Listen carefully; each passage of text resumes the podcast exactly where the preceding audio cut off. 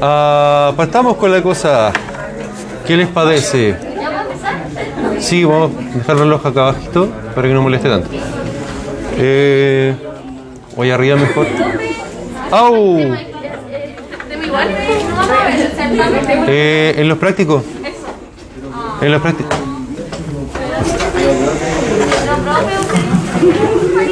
Ya, bueno, ¿quién, quién puede pasar las diapos? ¿Quién me quiere ayudar? Oye, falta harta gente. Sé que la Rosario, la Rosario está enferma. Anto, Anto Figueroa también. La Jalta con sospecha de COVID. Javi también. Vecinos te hemos contado con ella. Alonso y María Fernanda también, creo. ¿O no? Pero ya a la Rosa entonces está, se fue a su casa porque se. Y con ellos Alonso y Benjamín.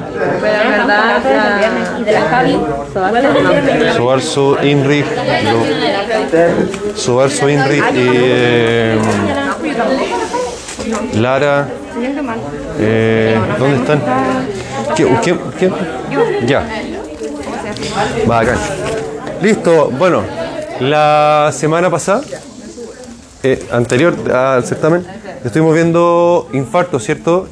Infarto habíamos dicho que era... ¿Por qué se definía un infarto? ¿Qué es un infarto? Es trastornos circulatorios. ¿Y qué fue lo último que Trastornos por hipoperfusión. Ah, Hi- hipoperfusión, claro. Habíamos visto, habíamos dicho, este sí. y el 2. Eh, di- di- Sí, dice 3, que en verdad, porque en verdad cambié el orden después. Sí, puedo, ¿cómo que no? No pasa nada. Sí, apriétale. Ah, porque el mouse está acá. Eh, a ver ahora. Ahí sí. Ya, pues, quiero un infarto, quiero un infarto. Un infarto es una necrosis de un tejido causada por isquemia. ¿Cierto? Isquemia, hipoxia. Eh, habíamos dicho también que el, el origen de ese infarto podía estar dentro de una arteria o fuera, algo que comprima la arteria, o u originarse en el corazón, u originarse en la microcirculación a nivel capilar chiquitito, ¿cierto? Todo eso lo habíamos mencionado, ¿cierto? Dentro de, de esa, todas esas causas habíamos hablado de eh, que una trombosis, habíamos dicho que era distinto a una embolía, ¿cierto? ¿Sí? ¿Se acuerdan la diferencia entre una y la otra? Era como cuando estaba en la sangre, ¿no? Viajando por la sangre. Bien, la embolía viaja, se desplaza por la sangre. ¿Y la trombosis? No, ya instalado en la. Bien, está instalado en, la pared, en una superficie. Eh, ahora vamos a indagar un poco más en, en- en todo ello. Eh, la trombosis, por favor, eh, ¿quién, quién estaba con...? Ah, sí. Es el proceso de formación de una masa intravascular a partir de moléculas constituyentes de la sangre, o sea, factores de coagulación, plaquetas, proteínas, todo eso. Eh, cuyo producto, la masa que se forma en este proceso, se denomina trombo. Trombo. Eh, diferenciarlo del coágulo, porque finalmente esta masa hemostática que se forma en el interior de los vasos sanguíneos, la arteria en este caso, eh, finalmente es producto de la activación de todos los factores de coagulación, pues, ¿no? La respuesta del vaso sanguíneo, el sistema simpático con la vasoconstricción, la activación de las plaquetas, eh, la activación de la malla fibrina, todo eso es el proceso normal de coagulación que tenemos en el cuerpo humano. Pero la diferencia la hacíamos en que la trombosis aparece en, con- en un contexto patológico. Eh, tanto que la coagulación, eh, Francisca ahí estaba señalando. No, pero mire, muévelo, muévelo para el, para el lado derecho. Ahí, eso. Eso. Eh, está primero un vaso sanguíneo normal, ¿cierto? ¿Qué tal? Al lado izquierdo hay un vaso sanguíneo normal donde vemos el flujo representado por esa flechita rosada con todas las células eh, sanguíneas, los eritrocitos, ¿cierto? En cambio a la derecha aparece un trombo, ¿cierto? Eh, pegadito a la pared de la arteria donde la flecha está eh, crooked, está, ¿cómo se dice? Está torcida, representando finalmente que el flujo, el flujo sanguíneo, eh, es lo que está- ha sido alterado, ¿cierto? Muy buenas, ¿cómo están? ¿Cómo le va? Hola, perdón, profesor. Adelante, por la pasen, pasen, pasen, pasen, pasen piola, pasen piola. Eh, avancen nomás. Ya. Reservamos entonces el término trombo y trombosis para la masa y el proceso que da formación a esa masa en condiciones de patología, mientras que coágulo es la masa hemostática que resulta de la formación de la malla de fibrina en condiciones fisiológicas, es decir, condiciones normales. Eh, si me hago una herida, se estimula la formación del tapón de plaquetas, luego la malla de fibrina y se... ¿Qué pasó? Ah, y dígame. ¿Cuál es la diferencia? Sí, entre- ya, bien, que, que coagulación decíamos que es la el proceso hemostático pero en condiciones normales. Si yo me hago una herida, sangro, se estimula la coagulación para frenar ¿cierto? El, sangrado. En cambio, cuando tengo una alteración, ah, si tengo una alteración que hace que me aumente el riesgo, como lo vamos a eh, mencionar en un ratito más, eh, me, me incrementa el riesgo de un accidente vascular, por ejemplo, o un infarto, eso ya es, si bien el mecanismo es el mismo, es toda la cascada de coagulación, eh, estamos hablando de que hay una condición patológica, una enfermedad. Por tanto, se llama trombosis. Y como estamos hablando de, una condición patológica, eh, si se trombosa una arteria, cualquiera que sea, una coronaria, por ejemplo, eh, eso va a generar una injuria en los tejidos, ¿cierto? Irrigados por esa arteria, por isquemia, lo cual va a conllevar a la hipoxia, eh, consecuente con el eventual infarto, si es que eso se mantiene en el tiempo. ¿Qué pasa? ¿Qué está, le está mostrando la comida. No. Eh, y el trombo también puede desarmarse, ¿cierto? Y embolizar.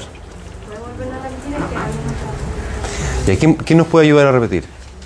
¿Qué fue lo que dije recién? Que la injuria por isquemia se da por la presencia de un trombo que conlleva una hipoxia. Claro, porque habíamos dicho que en condiciones patológicas, ¿cierto? En condiciones patológicas se estimula todo el proceso hemostático que lleva a la formación de un trombo. Eh, y que si se tapa una arteria se va a generar isquemia con la consecuente hipoxia. Si Hipoxia que es un injuriante, ¿cierto? Y como buen injuriante puede pasar por injuria reversible, irreversible o finalmente la necrosis y terminar en un infarto. Infarto donde sea, en el corazón, en el- los riñones, en el cerebro, en el intestino, en la retina, etcétera, etcétera. Ahí se ve eh, una vena, sabemos que es una vena porque tiene válvulas, ¿cierto? Donde se formó un trombo. Gracias, Francisca. A la derecha, a la derecha, para la derecha. Ahí, eso.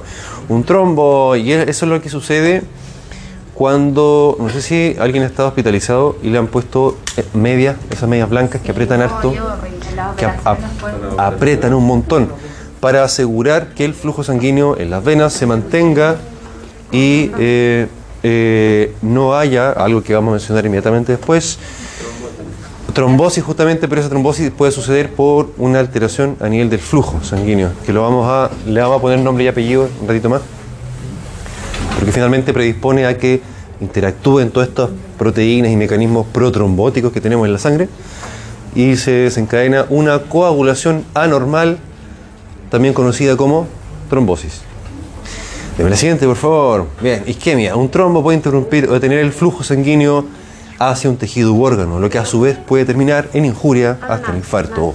Dígame, ¿qué pasó? no, no, no, no. No, es que pensé que, que esa diapo era distinta a esta. No es la misma, pero Parece que no, sí, pero... era, era una, pero ya la para que sea más amigable con el monitor. Deme la siguiente. Eh, ya, el trombo o parte de él pueden desprenderse y transportarse por el torrente sanguíneo hasta alojarse en otro vaso lejos del sitio de origen y provocar más daño.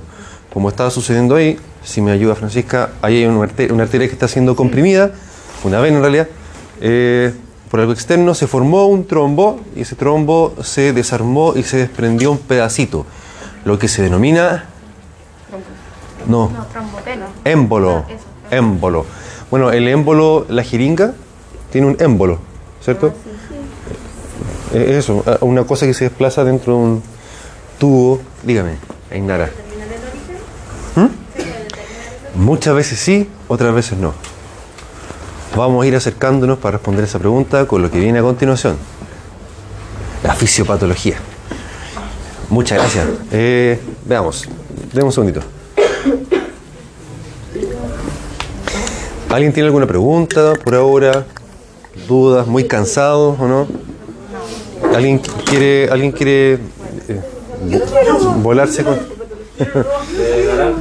naranja y bergamota? No, el de naranja acá. Que son. No lo, no lo intencionen con doble sentido. Ya. Son mal pensados.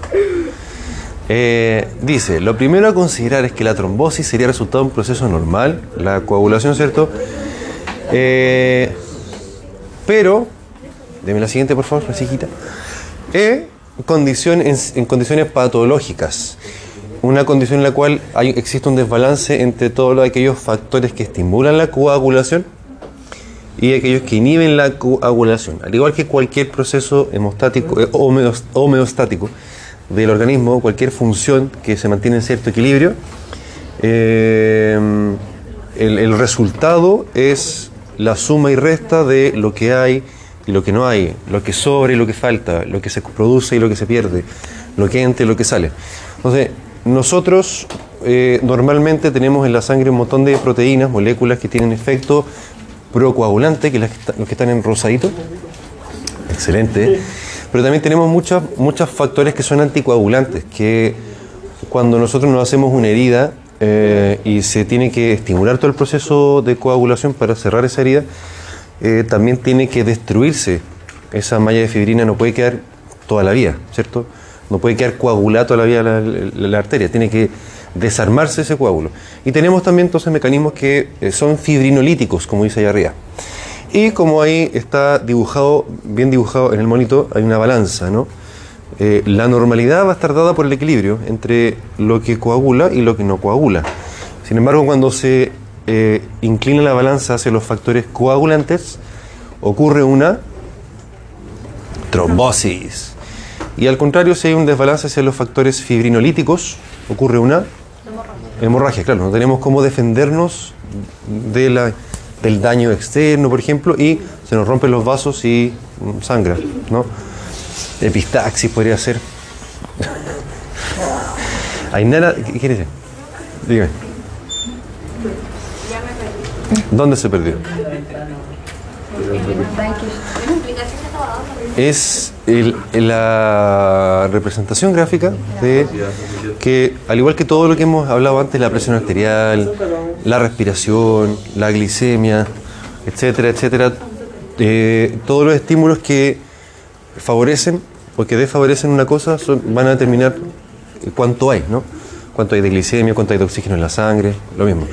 Nuestra, nuestro flujo sanguíneo, eh, hablando del punto de vista de la coagulación, eh, lo que suceda va a estar determinado por eh, cuánto tenemos para coagularnos o para anticoagularnos.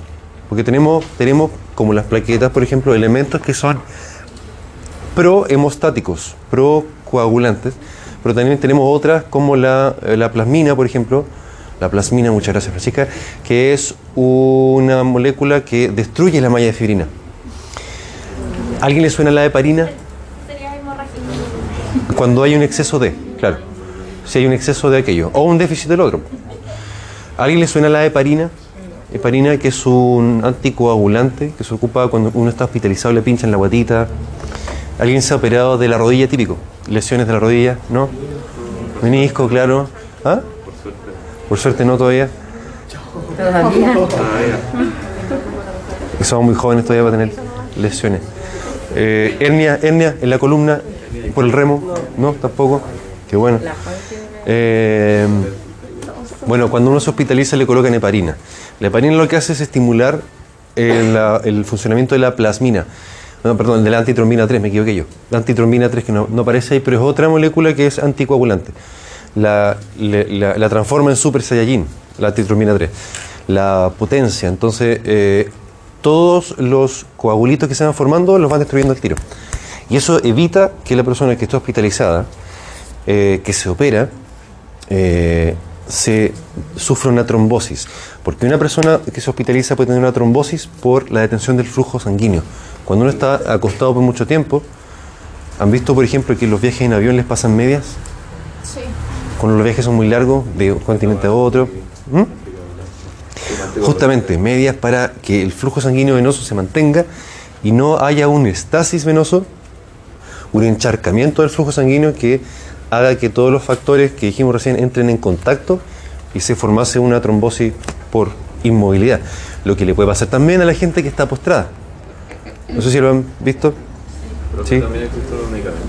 Sí, los anticoagulantes orales, la heparina que no es, no es oral, pero igual. Entonces, profe, entonces, cuando hay más factores de coagulación, puede producir trombosis. ¿Ah? ¿Qué le pasó? ¿Por qué? Se siente mal, ¿qué se refiere? Ya, cuídese, no, pórtese bien. Se puso la vuelta. Se puso la puerta, sí, súper.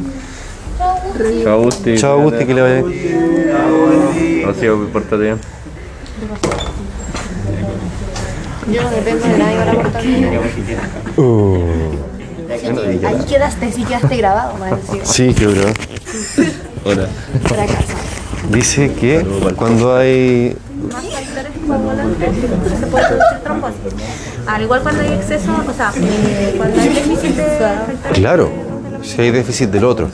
Como, como puede suceder, por ejemplo, con el uso de anticonceptivos, se producen, se- el hígado fabrica más proteínas, eso estimula a fabricar más proteínas que tienen efecto procoagulante.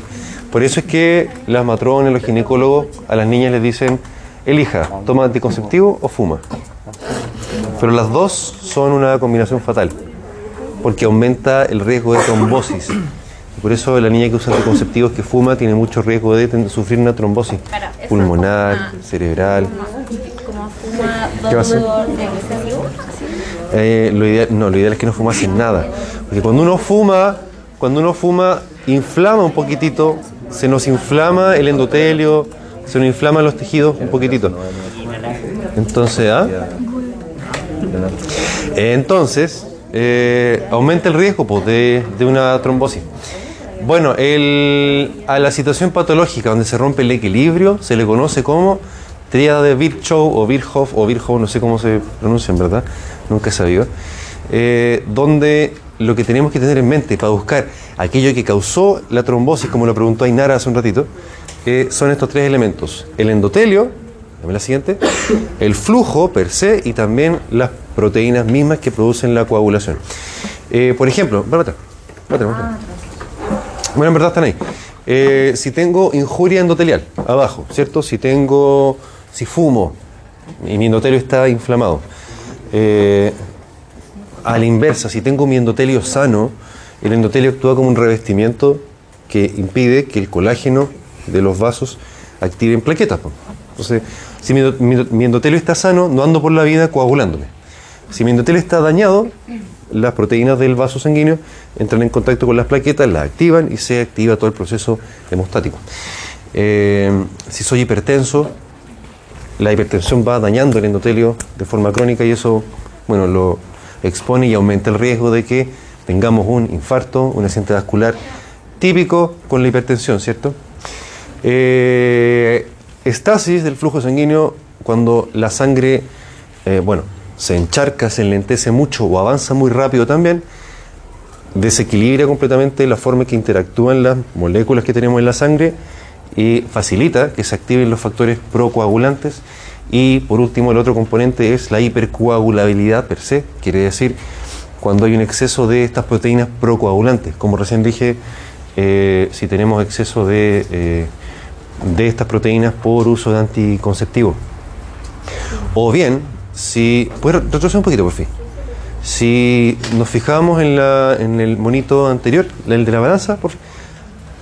Otro más, otro más. Con, con confianza. Eh, abajo, en el cuadradito rosado, estaba el fibrinógeno, ¿cierto? Sí. Fibrinógeno que, ¿se acuerdan que dijimos que era una proteína de fase aguda? ¿Se acuerdan? Una proteína de fase aguda en el adiapo de Dragon Ball, en el adiapo de Goku. Había Estaba lindo ese power. me gustó ese. había un capi- subcapítulo de proteínas de fase aguda. La principal era la PCR. Sí. La proteína C reactiva, pero no era la única. También se libera mucho más fibrinógeno cuando hay una inflamación, aguda o crónica. Entonces, ¿qué sucede? Cuando hay un proceso inflamatorio, se empieza a liberar más fibrinógeno. Si hay más fibrinógeno, ¿qué pasa? Se empieza, se inclina hacia ese lado, ¿cierto? La- el, el estado coagulabilidoso de la sangre, no existe esa palabra, pero se entiende, se entiende. eh, igual activa, o sea, igual es hiper... Sí. o sea, ¿Cómo se llama? Sí, si hay más O sea, pro, procoagulante. procoagulante, si hay más fibrinógeno, Aunque no está activado por aunque no está activado, pero igual hay más. Por tanto, igual aumenta las probabilidades de que empiecen a interactuar estas moléculas y se desencadenen. Eh, ¿Qué dije? ¿Qué dije recién? ¿Qué dije recién? Que el fibrinógeno igual es procoagulante. Ven para acá, mira. Esta está vacía. Eso. Ya que se fue, nos Y despreció. adelante está toda la Sí, miren, miren, la primera fila está toda su Y también. ¿Ah? ¿Cómo? Solo el silencio. ¿Qué quiso decir? Sí, yo lo conozco de clase nomás, no sé cómo. Afuera no sé cómo. Afuera no sé cómo será su, su conducta, su comportamiento. Ay, ya. Eso es, lo que, eso es lo que interesa por lo demás. Ya, va, vamos. Eh, sí, dile. Otra más, otra más, ahí está. Entonces, respondiendo a lo que dijo Ainara hace un rato, eh, ¿se puede determinar el origen de la trombosis? Bueno, eh, uno tiene que resolverlo. Uno cuando es médico, uno cuando es odontólogo tiene que resolverlo. Entonces, nos vamos acercando a ese origen teniendo en mente justamente estos esquemas y este conocimiento pues, para poder investigando cuáles son las pistas que me va poniendo el caso para llegar al- a la conclusión. Injuria endotelial, ¿cierto? Era uno de los factores, ya lo dijimos. Pasen más. Eh,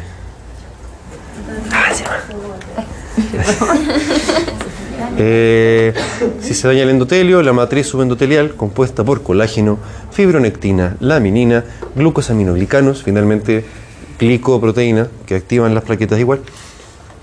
Eh, ahí abajo, ¿cierto? Se ve una disrupción del endotelio. ¿Si lo apuntes? Sí, sí. Ahí, ¿cierto? Una disrupción del endotelio que va a activar plaquetas y va a activar el proceso hemostático. Deme la siguiente. Por fin. Alteración del flujo, ya sea por enlentecimiento o aumento de la velocidad, se va a alterar el equilibrio dinámico del flujo. Y si ustedes recuerdan de. Deme la siguiente.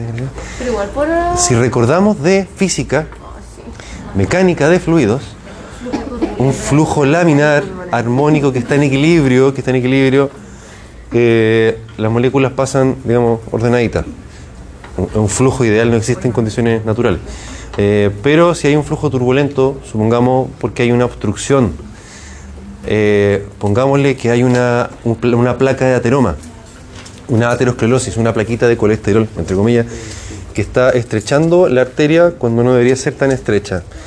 El flujo va a alterar, por cierto, va a cambiar, se va a alterar completamente el equilibrio de- de- del flujo y van a haber estos remolinitos del flujo turbulento, por lo cual va a aumentar la probabilidad de que interactúen estas moléculas y por tanto aumenta el riesgo de que se active de forma anómala y por tanto aumenta el riesgo de una trombosis y por tanto aumenta el riesgo de un trombo y por tanto aumenta el riesgo de también y, de- y también de morir.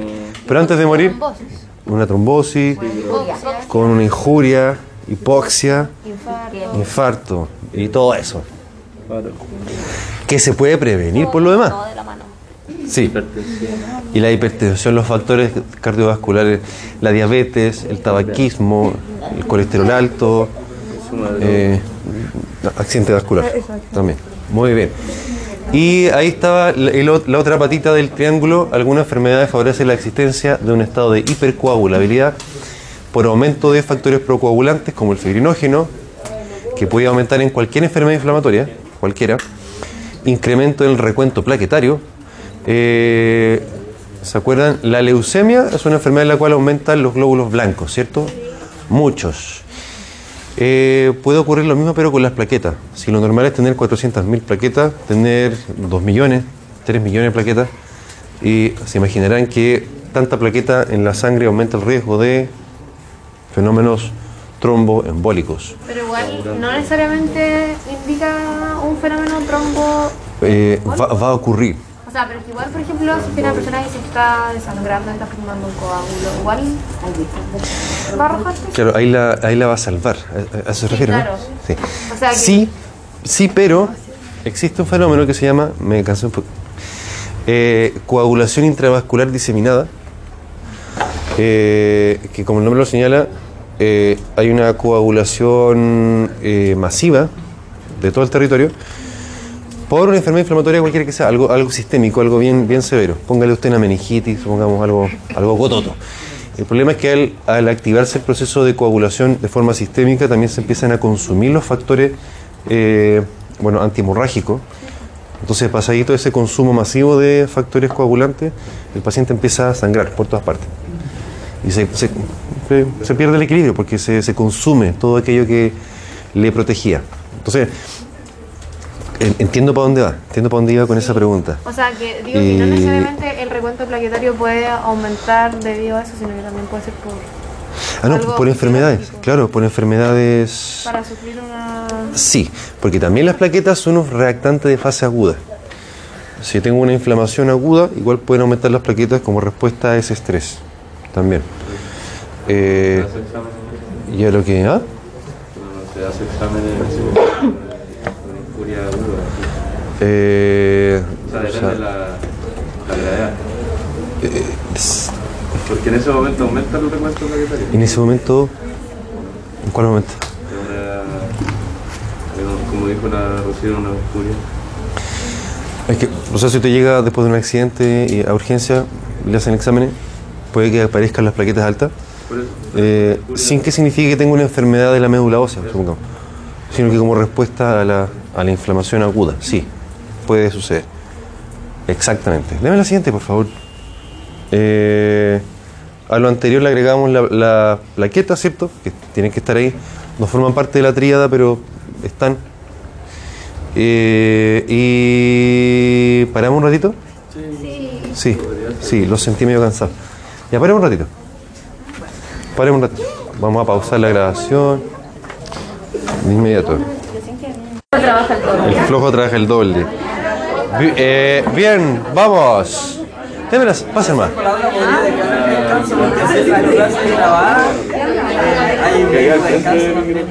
Sí, oye, oye, eso es cierto. No es mala. Eso es ya. cierto. De repente. Pero está- puede poner pausa. Pero dice, puede- ya paremos la grabación y yo esperaba el momento de descanso y volvimos. Ah, pero ¿por qué no le pone pausa? No, porque si no se pierde mucho tiempo, el TikTok ya se fue. Ay. Pasa mucho el tiempo. Autocontrol. TikTok, como que se sale el progreso. No, después. En un ratito más. Vamos, vamos, dele. avance. Otro más, otro más, ya. Otro más. Va- vamos a hacer muy poquito más. Sí. No, pues esto ya, lo vimos. Eh, estaba retrocediendo.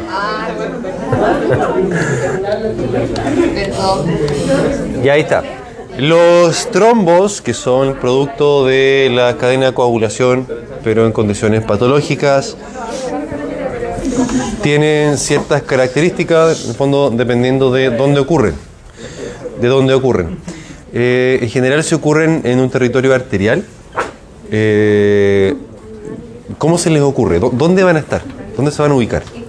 Si oc- ocurre un trombo en, el, en territorio arterial, en las paredes, ¿por qué?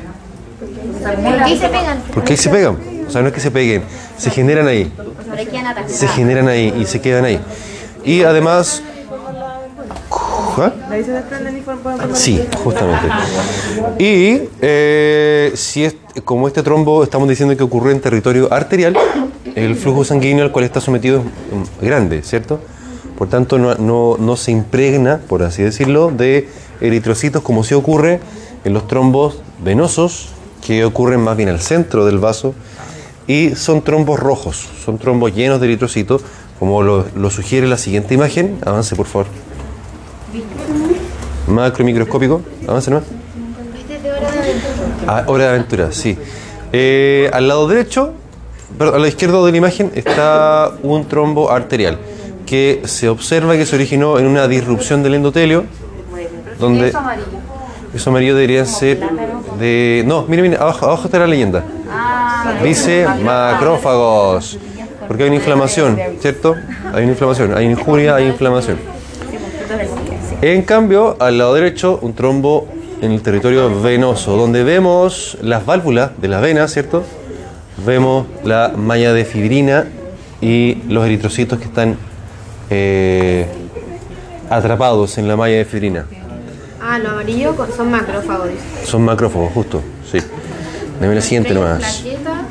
Ya, ¿se acuerdan que habíamos dicho que la, en la clase anterior, en la de los juegos de Nintendo, eh, habíamos dicho corazón, arteria, venas, capilares, ¿cierto? Ordenándonos. Y nos habíamos ordenado más todavía diciendo que la- el origen de la alteración podía ser luminal dentro de parietal en la pared de o externa, ¿cierto? Una compresión podría ser causa de una alteración del flujo. Eh, lo mismo, ¿cierto? Nos ordenamos de acuerdo al, al territorio y el trombo puede originarse, y esto es lo que uno piensa cuando uno tiene un paciente, eh, va a pasar visita al servicio de medicina interna y dice, bueno, a ver, ya, este paciente tuvo un trombo y uno tiene que empezar a repasar en su mente dónde se originó ese trombo. Eh, ¿Habrá sido de origen cardíaco? Si es de origen cardíaco, ¿cuáles son las características que deben cumplirse para poder sospechar origen cardíaco? O si se originó en el territorio arterial, bueno, ¿qué debe suceder? ¿Qué es lo más frecuente? ¿Qué es lo más probable? Y ahí uno va, va empezando a jugar en su mente con todos esos factores.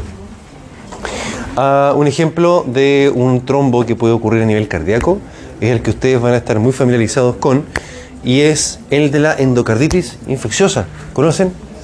Esa enfermedad endocarditis. Se puede bajar por, la, por los dientes, ¿no? ¿Eso? Sí, por ahí va. Pero ¿y por qué? ¿Cuál es la Por la inflamación constante de, los, sí de la y, qué sucede? ¿Qué es lo que baja? ¿Qué es lo que baja? No, ¿no? no. Eh, bueno, veamos, endocarditis, ¿qué significa? Inflamación del endocardio. Exactamente. El endocardio era todo el revestimiento de los ventrículos y- e incluía también las válvulas del corazón, que es lo que más frecuentemente, digamos, se afecta. Eh, por tanto, una inflamación de una válvula del corazón. Eh, recordamos de microbiología, ¿cierto? ¿Qué, qué pasó? Ah, ¿Baila como yo? recordemos que cuando nos lavábamos los dientes habían bacteriemias transitorias, ¿cierto? ¿Cierto? Eh, normalmente. Ahora, esas bacterias no se instalan en las válvulas del corazón porque tenemos nuestras válvulas, digamos, en buenas condiciones. Tenemos endotelio y endocardio en buenas condiciones. Sin embargo, si, por ejemplo, usted recibe, usted, el día de mañana, un par de añitos más, o ontólogo en su consulta, un paciente con una válvula protésica, eh, esa persona tuvo una enfermedad y se le recambió una válvula aórtica, mitral, lo que sea, de chancho o eh, sintética. Generalmente cuando hacen eso, piden que se saquen algunas piezas dentales. Sí, sí, de forma preventiva, pero igual la persona, digamos, eventualmente podrá ponerse implante o lo que sea. Ya, ¿y por qué? ¿Cuál será la, cuál será la relación entre una cosa y la otra? Las bacterias. Y si usted le hace la exodoncia a ese paciente, Bacteriemia. bacteriemia, si le hace la exodoncia a ese paciente que ya tiene la válvula protésica, ¿qué podría suceder? Infección en la... ¿Dónde? Ahí en la... Corazón, En el corazón. En el endocardio. En el sitio donde ocurrió la, la- la inserción pues, de la válvula, ¿cierto? Porque ya está de intervenido. ¿Mm? De al corazón. Exactamente. Y por ese motivo es que usted siempre se tendrá que preocupar el día de mañana de si este paciente tiene algún factor de riesgo para hacer endocarditis. Entre ellos, porque por supuesto que lo van a estudiar. Hay que verlo el próximo año en fármaco, en cirugía, hartas veces más. Pero hay que, hay que revisar si ese paciente tiene, por ejemplo, una válvula protésica, porque si es así, el riesgo de que usted le saque un diente o le corta la encía o lo que sea, haga bacteriemia, llegue al corazón, haga endocarditis, el paciente se muere y usted se hace famoso o famosa. Sí, sí. Entonces, sí, eh, justamente. Bueno, para que un poco lo, lo vayan enganchando con, con la realidad, la realidad que van a ir enfrentando ustedes. Ya, un trombo. Cuando uno le da una trombosis en cualquier parte, puede cambiar, puede evolucionar de distintas formas. Lo primero, lo más evidente que a uno se le ocurre, es que el trombo se puede, de más, se puede resolver. El trombo se puede disolver, desarmar, eh, desaparecer. Lo que puede pasar, por ejemplo, cuando alguien tiene un accidente vascular, pero es transitorio, ¿le suena? Sí. Eso le llamamos TIA, Transitory Ischemic Accident, accidente isquémico transitorio. Eh, llevamos al abuelo o la abuela porque le dio, parálisis y a la media hora está moviendo la mano como si nada y al día siguiente se recuperó completamente. Puede ocurrir, si uno tiene la suerte, no siempre pasa, pero si uno tiene la suerte de que el trombo se desarme, se desaparezca, se recupera el flujo y nada, todo como si fuera lo, digamos, la normalidad, porque recordemos que igual tenemos mecanismos anti antifibrinolíticos, anticoagulantes, normales. Y de repente entonces el cuerpo se logra defender y se restituye el flujo. Si no, cuando se va haciendo crónico esta trombosis, se puede ir organizando. Es decir, déme la siguiente, por favor. Es decir, ahí vemos que eh, el trombo fue creciendo tanto que llegaron fibrolastos, sintetizaron una matriz de colágeno, llegaron músculos, células musculares lisas que, que empezaron a hacer crecer esta zona donde hubo un infarto y por supuesto que el trombo ya se hizo más definitivo, se hizo parte de la arteria, se cerró completamente el lumen de la arteria ya eh, tanto tan reiterado que fue el proceso inflamatorio en, en la zona. Y lo otro que puede pasar, que es igual de malo, que se, bueno, que se propague, significa que sigue creciendo el trombo ahí mismo, o bien que se embolice. Dame la siguiente, por favor. Avanza más para que, para que sea más evidente. Mismo mono de antes. Avanza más para que lleguemos al, al monito, al monito S. Un trombo, entonces, una cosa que se resuelva. Ahí está el trombo y una posibilidad es que se nos resuelva y se restituya el flujo a tiempo. Eh, si la injuria fue reversible, ya, como nuevo. Nunca tanto, pero igual se restituye. Eh, si la injuria fue irreversible, ya fue mucho el tiempo, ya da lo mismo que se restituye el flujo, puede ser peor incluso porque puede sangrar. Eh, que se organice o que se recanalice, que en el fondo es lo mismo, parte del mismo proceso, o que haga una embolía, ¿no? que se desprenda un pedacito y eso vaya y tape el cerebro o tape a nivel renal o a nivel intestinal, puede ser también. Dice distal inf- infraction, ¿Cuál es la red? Infarto distal. Recanalización que se, que se abre parcialmente. Se abre parcialmente. O se abre parcialmente o si es crónico puede haber neovasos también. Recanal- Recanalización no puede ser como vuelva... Podría, claro, es como un estado intermedio. Y con la sesión anterior llegamos hasta aquí, así que vamos a dejar hasta aquí. Pero vamos a hacer el QR para poder subir las notas. Y si a usted le va bien, Cuenta sí, pues sí, eso fue lo que les dije en el anuncio. El de ayer igual. ¿Ah? Sí, créeme, Están sin las décimas. créeme que sí, están sin. Oh. Y decidí que no solo van a ser décimas, van a ser puntos de la escala. Así que le conviene, sí. Así que les conviene.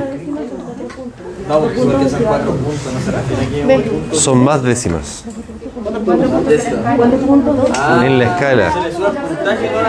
Exacto. Y eso le da una nota mayor todavía. Ya, pero tiene que portarse bien. ¿Ah? Eh, no, no, no, porque las desficios se hicieron antes. No, todavía no, todavía no. no. Déjeme hacer memoria, es que. de- de- de, de ahí le respondo, de ahí le respondo. Eh, ¿Le puedo mandar el código QR a la peña? Es que como está...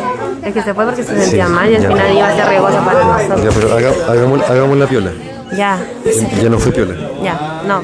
Borrar, borrar, borrar. Gracias, profe. Ya.